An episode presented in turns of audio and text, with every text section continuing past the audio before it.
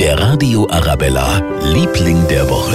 Und das sind die Woche natürlich unsere Schneehelden. Alle, die trotz des Schnees draußen unterwegs sind und schauen, dass der Laden läuft einigermaßen. Die Postboten, die Müllmänner, die Hausmeister, Bauhofmitarbeiter oder auch Straßenmeistereiangestellte, die den ganzen Tag lang Schnee schippen. So wie Axel Kerschbaumer.